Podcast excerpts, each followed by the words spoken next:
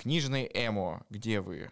Ау, вот книга для вас. Где все герои хотят умереть. А вообще, вот особенно это, наверное, касается мужчин, да? Они вообще должны прям забивать гвозди, ковыряться в сантехнике. Но где их этому учат? Дед, прими таблетки, а то получишь по жопе.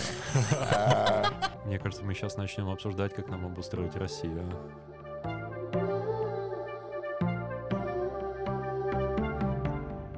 Привет! Вы слушаете подкаст «Закладка», в котором мы обсуждаем книги в контексте мемов, психотерапии и соцсетей, чтобы не просто узнать, что хотел сказать автор, а понять важность этих текстов в наше время. Этот подкаст вырос из книжного клуба, который проходит в баре «Ровесник» каждый месяц. И сегодня с вами а, Настя Мартыненко, тикток-продюсер, человек в психотерапии и человек, который разговаривает мемами. Вова Нелидов, востоковед, преподаватель МГИМО и человек, который прожил 6 лет. А, ну, к сожалению, это не совсем соответствует э, нашему сегодняшнему разговору. Страна, находящаяся достаточно далеко от Скандинавии, но, тем не менее, 6 лет в Японии. И Вова Еремина, журналист, редактор журнала «Амбиверт» и админ телеграм-канала с мемами «Миментор». И сегодня мы обсуждаем роман «Вторая жизнь Уви» шведского писателя Фредрика Бакмана – вот если кратко описать э, сюжет этой книги, то он крутится вокруг старика по имени Уви. Это угрюмный пожилой мужчина, который бесится из-за того, что его окружают тупицы. Не такой уж он и пожилой, кстати. Э, да, между прочим, ему 59 лет. Что за иджизм? Э, ну, ну, у него такой вайп достаточно пожилого. Наверное, он складывается из-за того, что его отправили на пенсию, прежде всего. И то, что он потерял э, близкого человека, а именно свою жену Соню, и остался одинок. И э, тем не менее, он бесится из-за окружающих людей, которые все либо тупые, либо неумелые, либо еще какие-то. Э, и, собственно, история посвящена его преображению и желанию покончить с собой. Вернее, сначала желанию покончить с собой, а потом преображению потому что покончить с собой у него никак не получается.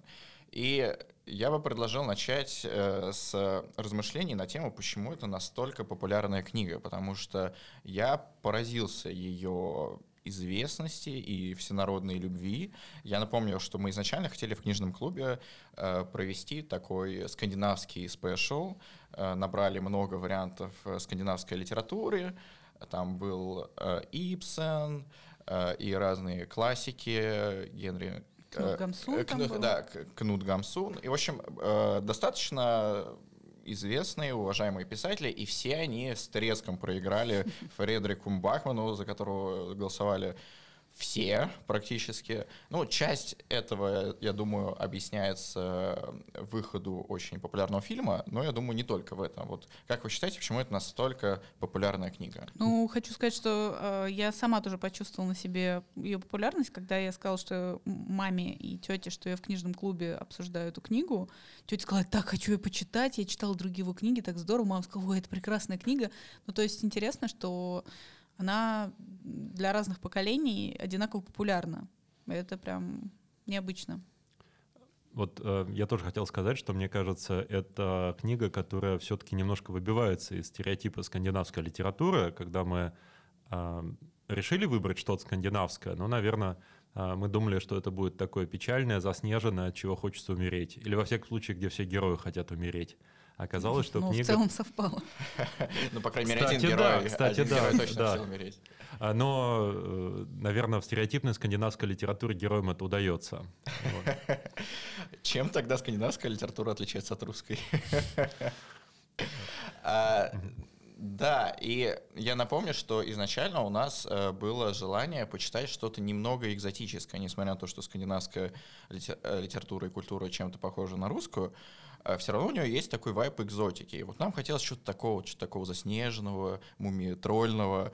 А в итоге мы получили историю про чуть ли не типичного российского пенсионера, который не похож на российского, только количеством э, возможностей и денег. Напомню, у него э, в, по сюжету есть свой дом, он после того, как проработал столько-то лет, вообще не испытывает никаких финансовых проблем и э, может себе позволить спокойно выдумывать планы по суициду.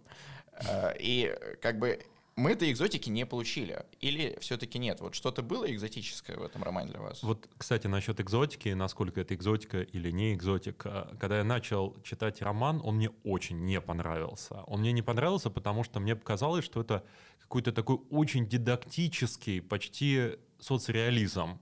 Из серии, что как хулиган Коля Булкин пионером стал. Что вот типа есть такой мерзкий склочный старикашка, и сейчас нам покажут историю, как за счет силы дружбы он становится э, правильным э, членом общества. Э, ну, потом, я не буду спойлерить, но там раскрывается его история жизни, которая э, превращает это из какого-то такого карикатурного почти персонажа в действительно гораздо более глубокую фигуру, психологическую фигуру. Но, тем не менее, вот сначала это абсолютно читалось как какая-то советская, даже детская литература какая-то такая.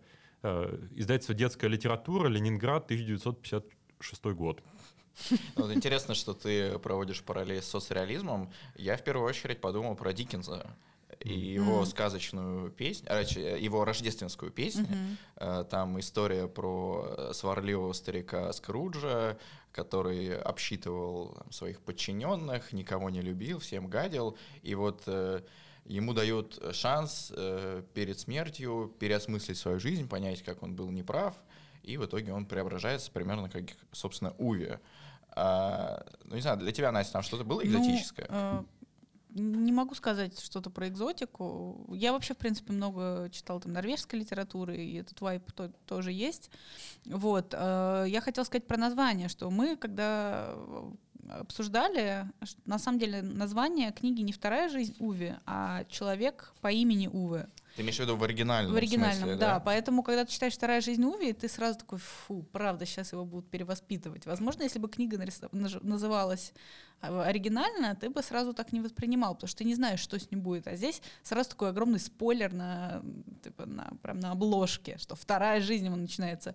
Но я вообще такая думаю, интересно, сможет ли э, автор довести до, до конца от самоубийства хотя бы одно? Вот это было бы неожиданно, ребят. Вот это было бы вообще очень очень круто. Это была как это субверсия текста. Да, да, да. Ну, то есть, может быть, не с самого начала, но под конец все-таки он такой счастливый, и у него получается все.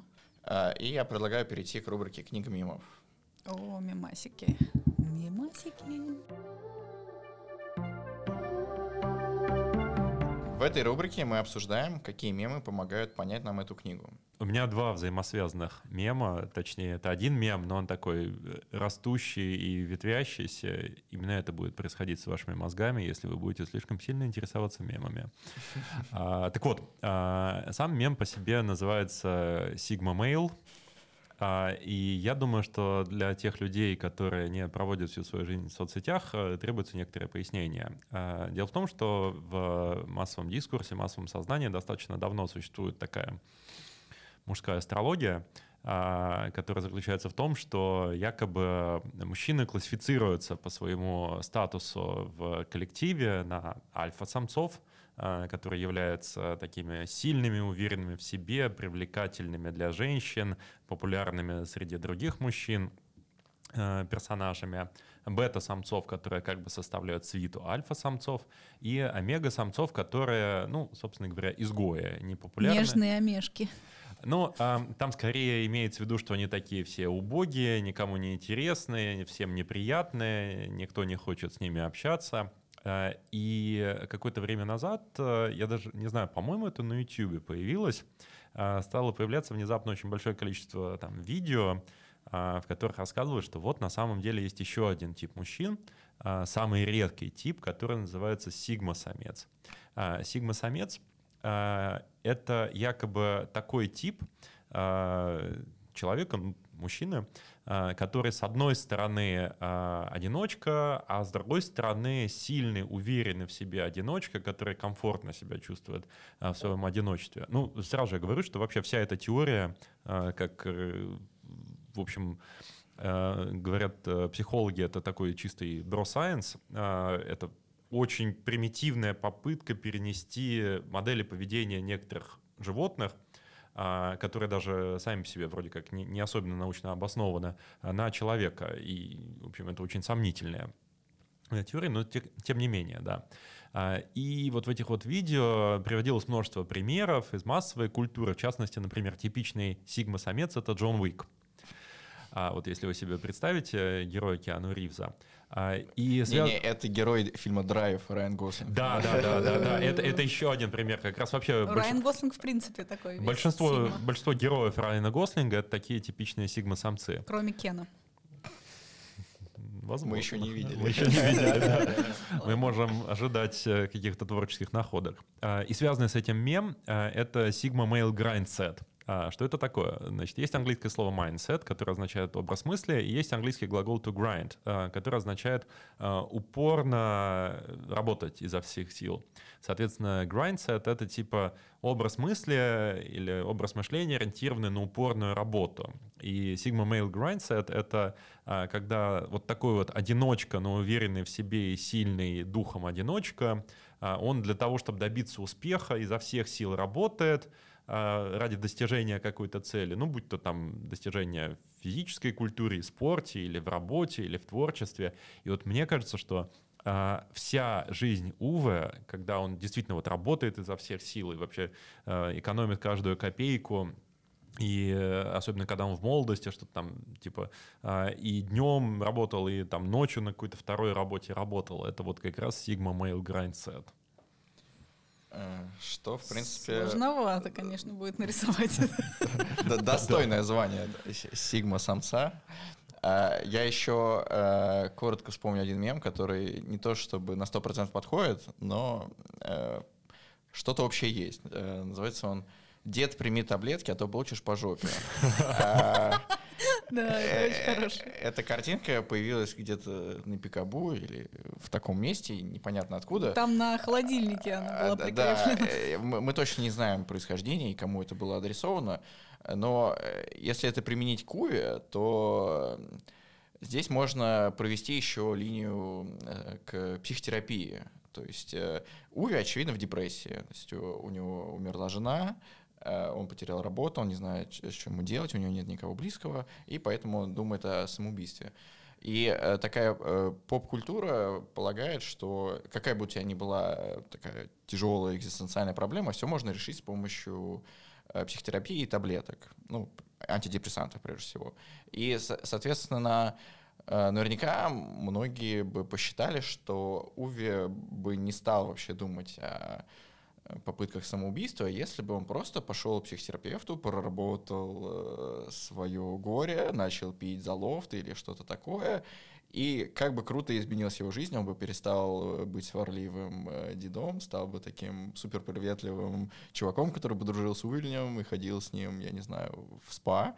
А, и не знаю, насколько этот э, вариант вам кажется реалистичным. Ну, кстати, к, э, в поддержку теории о том, что Уве, возможно, действительно нужна была бы какая-то профессиональная психологическая помощь, э, мы видим некоторые примеры того, что он на самом деле как бы уже не вполне адекватен в своем горе. То есть, когда он думает о том, что вот сейчас он задохнется выхлопными газами э, автомобиля и думает о том, что вот сейчас он там типа предстанет перед своей э, покойной женой э, в костюме, который будет пропавшей выхлопными газами. Ну, в общем, мы не знаем, какие у него представления о загробной жизни, но очевидно, что он все-таки не совсем уже адекватен в представлениях этих о загробной жизни. Вся книга какая-то очень правильная, очень моралистская. И вот э, то, что мы говорили насчет э, ее дидактичности, близ, близости либо к Диккенсу, либо к соцреализму, вот буквально сейчас э, в голову пришла мысль, что, может быть, это связано с тем, что вообще Скандинавия а, и вообще Северная Европа а так как это протестантские регионы, то они очень сильно заморочены вот по поводу этой этики, добродетели и всех этих вещей. И поэтому такая дидактическая литература, если мы посмотрим на классическую литературу, а, что там английскую, что скандинавскую, она это очень сильная традиция.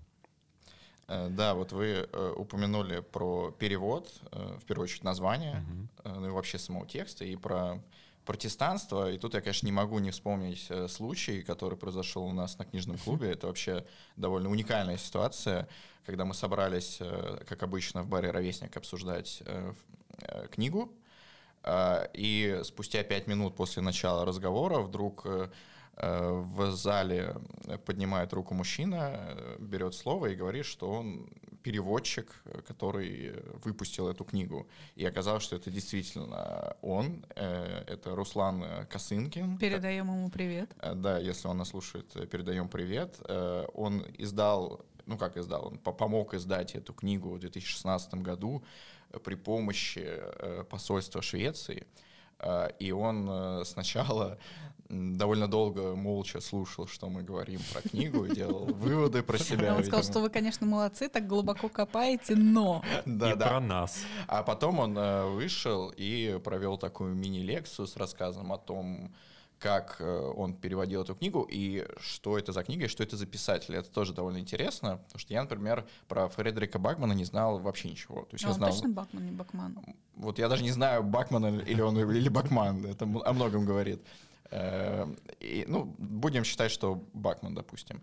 А, и у него такая репутация сложилась, что это некий блогер, э, который что-то писал э, то ли в Фейсбуке, то ли где-то. Про воспитание детей, да? Э, да, у него были такие небольшие посты, зарисовки, он набрал большую аудиторию. И Ува там как раз появился именно как персонаж таких э, маленьких каких-то юмористических зарисовок. Да, он там появился, и потом эти посты как-то склеились вот в эту книжку. И когда ты слышишь историю, у тебя немножко скепсис возникает по поводу того, что ну, можно ли действительно какую-то крутую книжку просто вырасти из постов э, на Фейсбуке. Но это не эта же книжка другая, э, про детей. Э, да, но я, я тебе говорю про...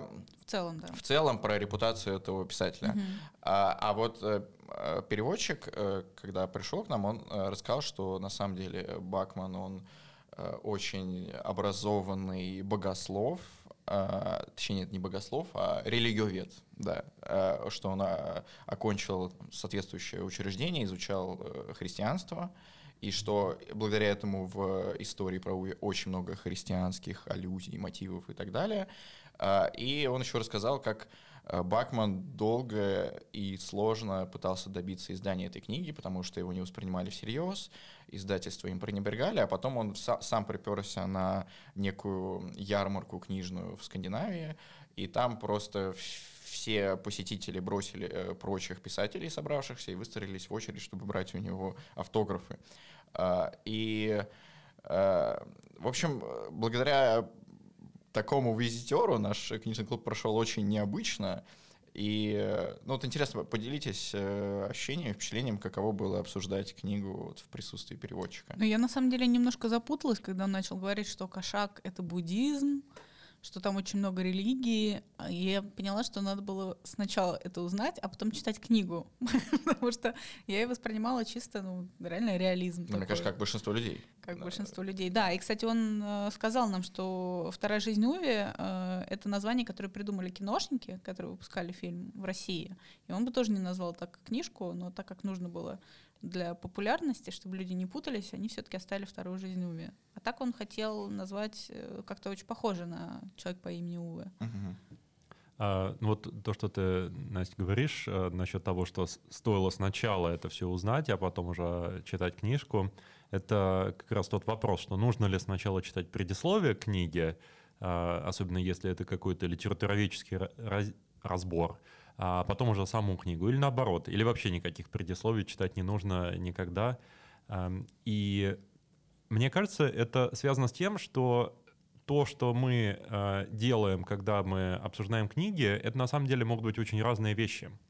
С одной стороны, мы можем пытаться э, сделать то, чего мы обещаем здесь не делать, это попытаться докопаться до того, что хотел сказать автор, и исследовать э, во всех деталях сам текст, все эти аллюзии, э, действительно ли кошак — это а, дзен-буддизм или нет, или, может быть, мы сделаем какое-нибудь литературоведческое открытие, что это, я не знаю, какой-нибудь индуизм, а не дзен-буддизм. А с другой стороны, мы можем взять книгу просто за основу, а, вообще говоря, как бы оставить в стороне то, что хотел сказать автор, что не хотел сказать автор, и э, используя это просто как стартовую точку, поговорить о каких-то темах, которые поднимаются в книге, или, в общем, о чем угодно, на что нас выведет наша дискуссия. И мне кажется, что то, что у нас в книжном клубе бывает, это чаще ближе ко второму варианту. То есть для нас не так важно, что на самом деле э, какие там скрытые смыслы. Э, это просто такая свободная дискуссия, может быть, даже не столько про книгу, сколько по мотивам книги. Поэтому слишком много литератур... литературной критики это может быть плохо. Я совершенно с тобой согласен, но, наверное, быть приверженцем только второй модели довольно трудно в присутствии человека, который приложил руку к изданию книги, потому что он очень сильно погружен в контекст биографии писателя, именно того, чего он хотел сказать, и у него есть четкое понимание этого. И когда он приходит эм, на место сбора людей, которые делятся совсем другими трактовками, э, он может это не принять. Э, хотя, я не знаю, может быть, и, и принял. По крайней мере, он нас не осуждал за это, но он просто... Ну, было бы странно, если бы он пришел, нас осудил бы уже. Да-да-да. Вы все неправы. А он сказал, что мы глубоко копаем. Мы душеньки, да. Вот. А, и возвращаясь к экзотике, я вспомнил, что меня еще удивило в описании общества, которое там изображено а это, к примеру, ТСЖ, товарищество собственников жилья, потому что э, там довольно много рассказывается о том, как Уве участвует в собраниях вот этих э, собственников домов э, вместе с другим персонажем, с которым сначала дружил, потом враждовал. Э, и я удивился, как много на самом деле там демократического начала э, на уровне быта. То mm-hmm. есть э, как много они решали по поводу того, где можно парковаться, где нельзя, где можно строить, где нельзя. И вот это для меня была экзотика. А помимо этого я даже с трудом могу что-то припомнить именно скандинавское. Вот. Ну, между прочим, а, это даже скорее не столько какое-то демократическое начало в строгом смысле слова, потому что все эти правила, они, конечно, звучат достаточно душно, а, как мы можем себе представить. Это вот то самое гражданское общество, а, которое действительно во многом отличает а, его наличие зап западноевропейские страны, ну и, в общем, Северную Америку тоже от России, ввиду определенных исторических условий, у нас в определенные периоды российской истории гражданское общество было закатано в бетон, а в то время как э, там все это как-то естественно развивалось. Поэтому действительно, вот если говорить об экзотике, да, это экзотика, но здесь, наверное, в этом плане скорее Россия и бывшее постсоветское пространство является исключением, чем правилом. И экзотикой для европейцев. Да, да. А, я, кстати, вспомнил, что еще можно э, счесть экзотикой для нас. Это э, не только демократическое начало и гражданское общество, а приверженность и вера в правила. И, и, то есть почитание правил, э, вот, допустим, правил парковки, как некого святого mm-hmm. писания, которое нельзя нарушать ни при коем случае. И здесь Уве выступает таким хранителем этих ценностей, которые нарушают уже даже не какие-то иностранцы, а другое поколение. То есть там приходят какие-то молодежь, чиновники, и он возмущается, типа, как смейте здесь парковаться, если здесь знак, который запрещает это делать. И вот, э, не знаю, в России, конечно, разные люди, разные порядки бывают, но мне кажется, у нас скорее все разделяют такое пренебрежение к правилам, mm-hmm. что все знают, что там что-то в законе написано, допустим, нельзя парковаться, нельзя курить, но как бы все понимают, что на самом деле это не работает, и всем это нормально. Вот. Мне кажется, мы сейчас начнем обсуждать, как нам обустроить Россию. Любой подкаст к этому сводится. Вы не всегда это слышите, но на самом деле на авторпарте вопрос поднимается всегда. А, ну вот здесь я хочу уточнить, что я говорю без эм, знаков плюс и знаков минус. То есть бывают ситуации, в которых приверженность правилам фанатичная, это не то, чтобы хорошо. То есть я бы не скажу, что это универсально должно быть так, потому что зависит от правил, зависит от ситуации. Вот.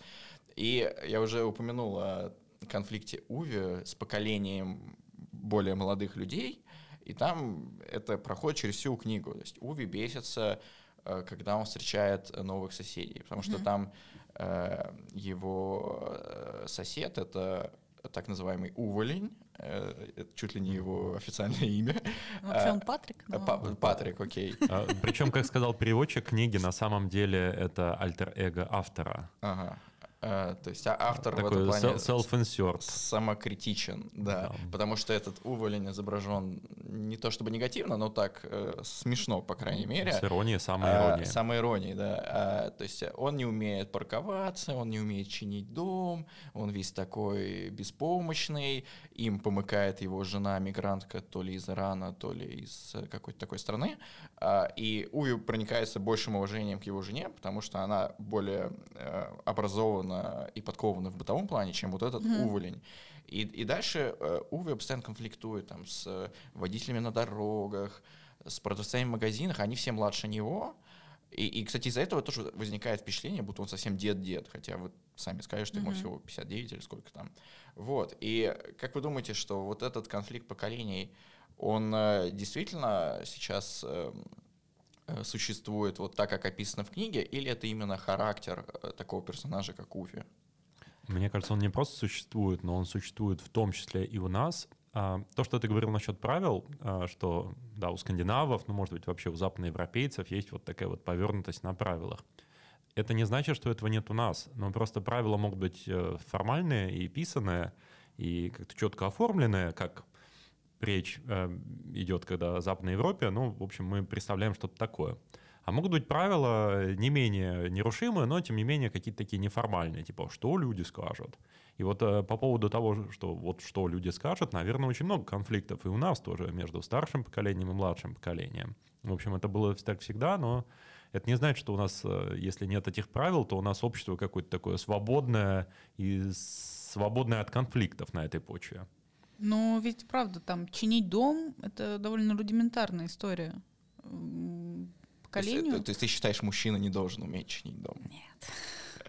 Ну, я считаю, что вообще, что так круто, что мы идем, ну, наше поколение может спокойно э, вызывать специалистов и не бояться за то, что кто-то скажет, «А, ты что, сам не можешь чинить дом? И, ну, там, вот вы сантехника. свою доставку заказываете, сами приготовить Да, не можете. Совсем без рук, совсем отбились. А зачем? есть Клинеров вызываете, сами обожаю убраться не доставки, можете. обожаю клининг, обожаю э, мастеров, э, потому что я не могу сама ковыряться в сантехнике и не понимаю, почему а, вообще, вот особенно это, наверное, касается мужчин, да, они вообще должны прям забивать гвозди, ковыряться в сантехнике, но где их этому учат? Их же нигде не учат, ни на уроках труда, ни отцы не учат обычно это. Но это редко, когда действительно там есть отец, который там все показывает. Но при этом они должны. Должны обязательно вот строить дома, уметь копать снег.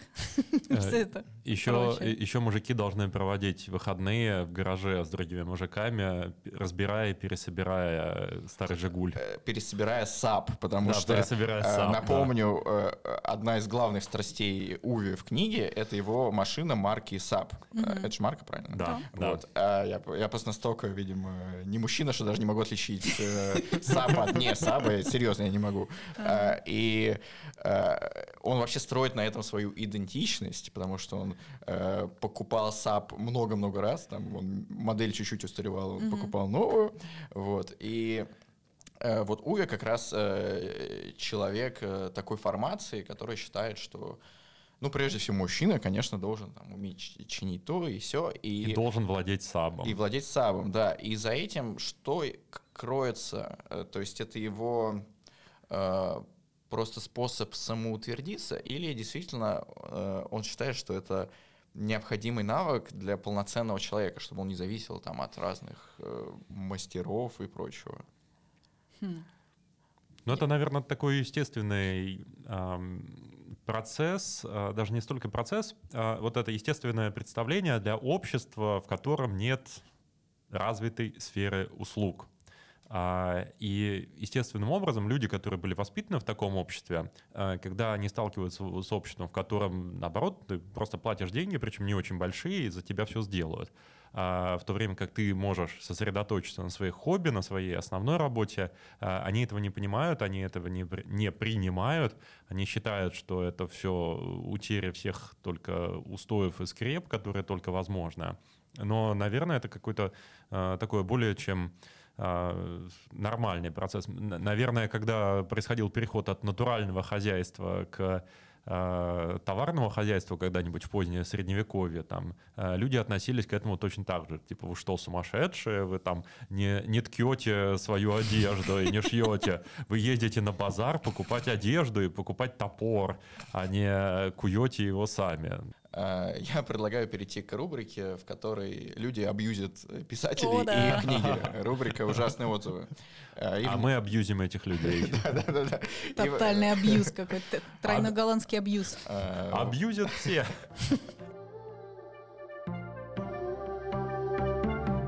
Э, В этой рубрике мы находим самые странные отзывы о книге во всем интернете и обсуждаем их. Э, Первый отзыв написал пользователь Лунариан с таким заголовком. Не верьте позитивным рецензиям на эту книгу. И Лунариан говорит, меня самого обмануло большое количество позитивных рецензий в интернете. Дескать, книжный антидепрессант в чистом виде, мгновенно исцеляет угнетенное состояние духа и так далее. Однообразная и тяжелая повесть о жизни одинокого старика, доведенного постоянными ударами судьбы до навязчивой идеи о самоубийстве. Весьма жизнеутверждающий сюжетик, правда? Книга рекомендуется имеющим душевную болячку и желающим посильнее ее расковырять. Если вы недавно похоронили кого-то из близких и чувствуете себя недостаточно в траурном настроении, то это творение умеренно приведет ваше душевное состояние в соответствии с жизненными обстоятельствами. Не прошло и трех дней, как я начал читать книгу, а уже уверенно вижу во всем происходящем вокруг э, очень в мрачном свете. Книжный эмо, где вы? Ау, вот книга для вас. А, верните мне, это мой 2007. А в каком году книга, кстати, вышла? Э, если я правильно помню, 2016 нет? Ну, это перевод. А так он в 2012. А, ну. ну, то есть даже Эма уже не было, друзья. Э, Это довольно необычный отзыв, э, по крайней мере необычный, поскольку он сильно расходится с впечатлениями большинства читателей, потому что все, э, практически все, кто ее читает, они, опять же, говорят о нем в такой мимими интонации, что прям создает э, жизнеутверждающее позитивное настроение. А вот этот человек говорит, что это, наоборот, повергло его чуть ли не в депрессию. Вот из-за чего такая разница в впечатлениях? А вот, думаете? вот чего он ждал, интересно? Интересно было бы вот задать уточняющий вопрос. То есть, что его именно повергло в депрессию? Тяжелая жизнь Ува? Э, Ну, вот он говорит, да, однообразная и тяжелая повесть о жизни одинокого старика, доведенного постоянными ударами судьбы до навязчивой идеи о самоубийстве. Это, это очень... Ну и в чем он не прав? Да-да-да. Не, ну это, вообще говоря, интересный вопрос а, в плане того, а, должна ли книга, а, которая в целом призвана оказывать какое-то позитивное воздействие на людей, а, содержать только позитивные сюжеты, где все смеются, радуются, в розовые пони э, бегают по а, лугам и так далее. А, Потому что на самом деле, а, вот, собственно, суть трагедии, эффекта психологического, который оказывает трагедия, причем так еще с древних греков, которые первыми создали концепцию трагедии, заключается в том, что наблюдая за трагическими событиями в жизни других людей, мы достигаем психологического катарсиса, очищения. А, И именно благодаря этому трагедия, она как бы способна привести нас э, к разрешению каких-то э, чужая трагедия в литературном или там драматическом произведении способна привести нас и к разрешению наших внутренних конфликтов. А, Ну, в частности, мы можем посмотреть на них с другой стороны а, и к какому-то в конечном итоге более легкому настроению, а, более а, более радостному даже настроению. В конечном счете, когда весь этот процесс пройдет. Э, Допустим, этот человек испытал катарсис, но что-то ему не хватило, а, чего хватило другим людям. И я думаю, здесь еще очень много зависит от концовки в сюжете, так называемого хэппи-энда. А, И он тут, ну, вроде бы есть, хотя относительный, да, то есть Уви, сори за спойлеры, все-таки умирает, но не потому, что он покончил с собой, а потому что проблемы со здоровьем начались. А, И перед этим он примирился со всеми окружающими, подружился с соседями, за ним начали ухаживать, он приютил у себя кошку, и вот именно вот эти элементы, наверное, и создают позитивное настроение у людей, что все в итоге более-менее хорошо. Кошака. Ну, Кошака. ну да, то есть что Мы не ис- знаем его пол. история завершилась э, в целом счастливо для него, что все свои конфликты, которые он был, он решил и в в мире покидает.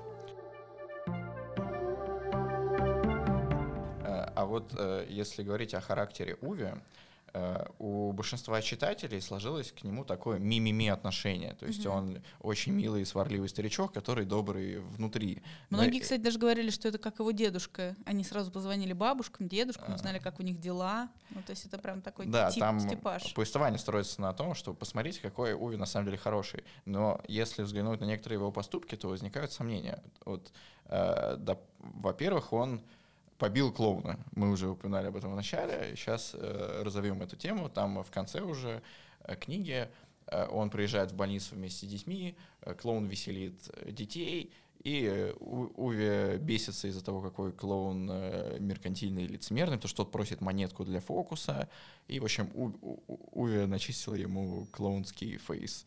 Вот. А помимо этого, там есть э, более даже жесткий момент, когда э, Уве конфликтует э, с э, одной из своих соседок, которая выгуливает собаку.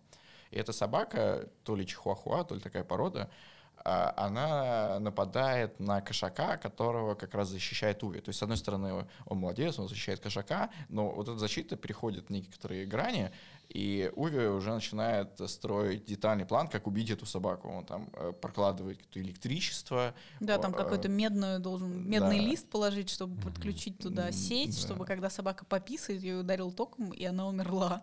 Ну, Э, таких моментов там вообще несколько. В, не- в нескольких случаях он сначала отказывается помогать людям, когда он, в принципе, должен им помочь по всем каким-то этическим представлениям. Он этого своего соседа, который что там, он сломал ногу, Мгм. он сначала отказывается вести в больницу. Хотя, ну, наверное, с точки зрения здесь дело не в русской культуре или скандинавской культуре. В любой ситуации там человек, который получил травму, а, если ты можешь его там отвезти в больницу, ты должен это сделать. Э, Да, и если сравнивать с э, другим произведением такого жанра, ну, допустим, та же рождественская песня, то там Скрудж довольно быстро перевоспитывается. И вообще в похожих историях, то есть там в начале персонаж э, мразь, э, потом ему преподают пару уроков, и он уже перевоспитался. А Уви, он как будто до самого конца с такой гнильцой остается, что не мешает как окружающим персонажам, так и читателям его полюбить. Вот какой урок можно усмотреть в этом? Опять-таки вспоминается этот мем, что вот ты какой человек, Наташа, А, с, да, с гнильцой, да, это кот говорит, кошак. Да, кошак, которому, что ему там, типа, установили елку так, что он не может ее повалить. И на этом моменте предлагаю перейти к рубрике «Какой расклад?». Давайте.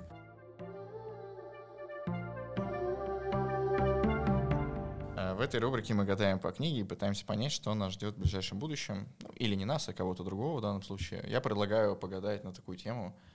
Э, Соединился ли Уви со своей женой в загробной жизни, куда он так боялся попасть в э, про- вонючей некрасивой одежде? Или вообще в любом ненадлежащем В- виде. В любом виде, Может, да. мы тогда зададим вопрос, пересечемся ли мы все вообще?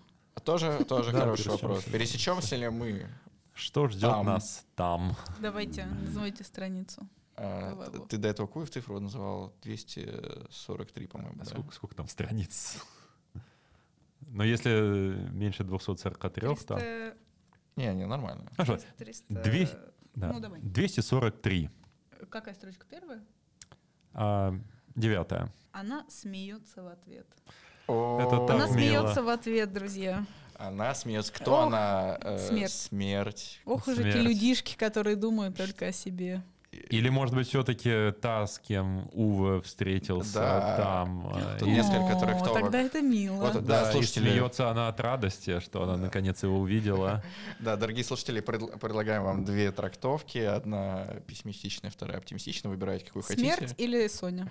Да, Да. и э, в любом случае кто-то смеется. По крайней мере, надеюсь, что вы точно посмеялись вместе с нами. И на этом давайте заканчивать. Э, Спасибо, что нас слушали. Вы можете делать это на всех э, платформах, напоминаем, Яндекс Музыка, Apple Music, э, Mave э, и так далее. Пожалуйста, ставьте нам лайки, делитесь выпусками с друзьями, пишите комментарии. И ждите следующих выпусков, они обязательно будут. На этом все. Всем- Пока. Всем пока. Всем пока. До новых встреч.